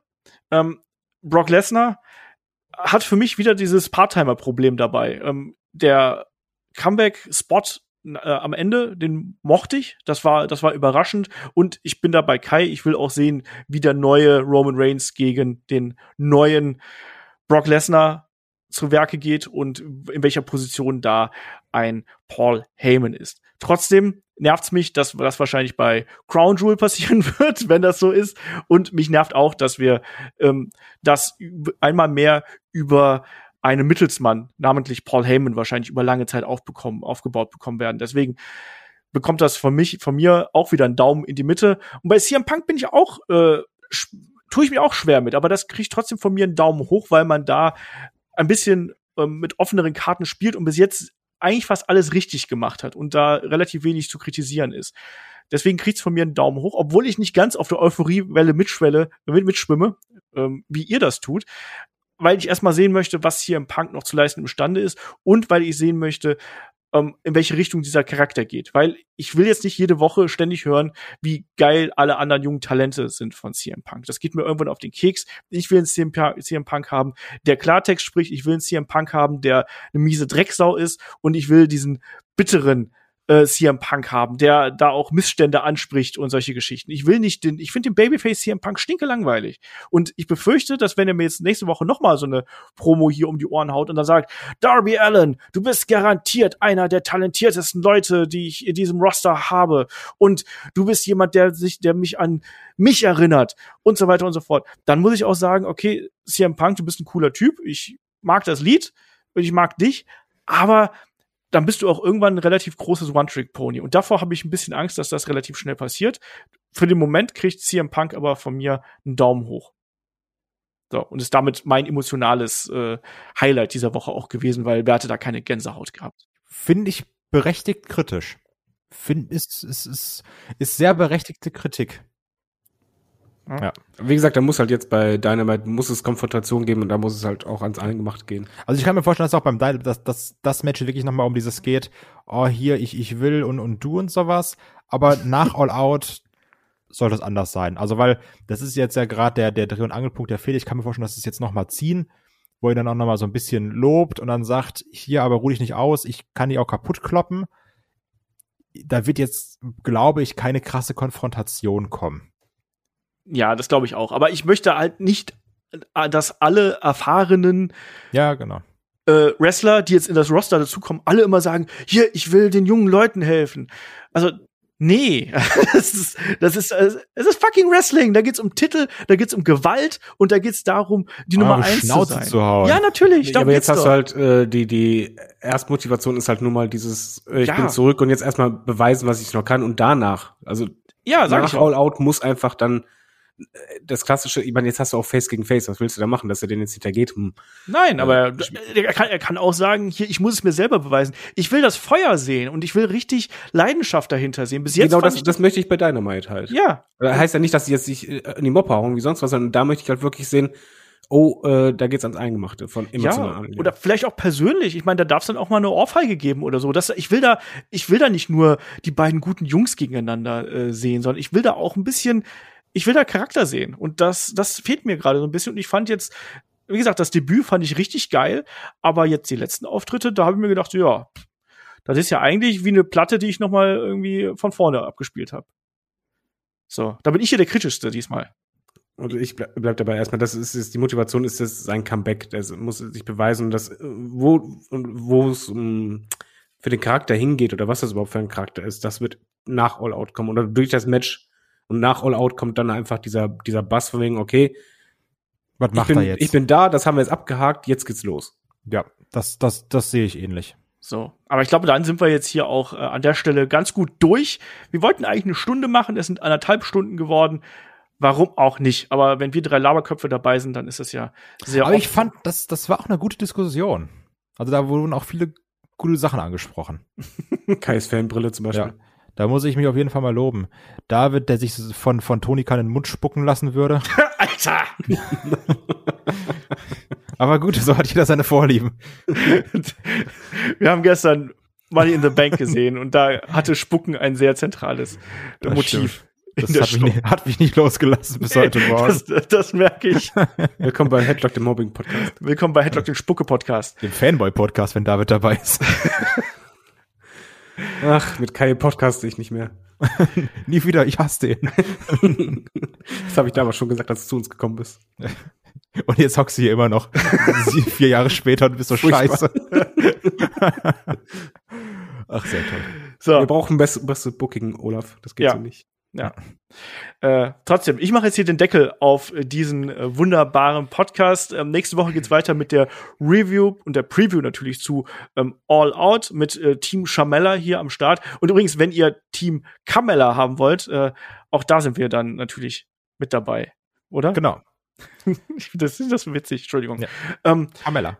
Ja, ähm, und nächste Woche haben wir dann hier auch noch den äh, Personality Podcast über Goldberg. Ähm, auch super spannende Geschichte mit der alten WCW-Vergangenheit, mit dem ersten WWF-Run und so weiter und so fort. Ganz viel ähm, aus der Vergangenheit. Geht's auch um seinen Sohnemann? Es geht auch ein bisschen um seinen Sohnemann, aber nicht hauptsächlich.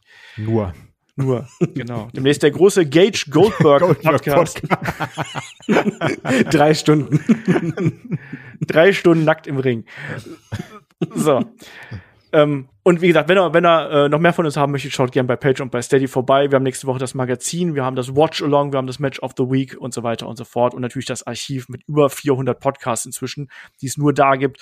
Und in dem Sinne sage ich wie immer, Dankeschön fürs Zuhören, Dankeschön fürs dabei sein und bis zum nächsten Mal hier bei Headlock, dem Pro Wrestling Podcast. Macht's gut. Tschüss. Tschüss. Tschüss.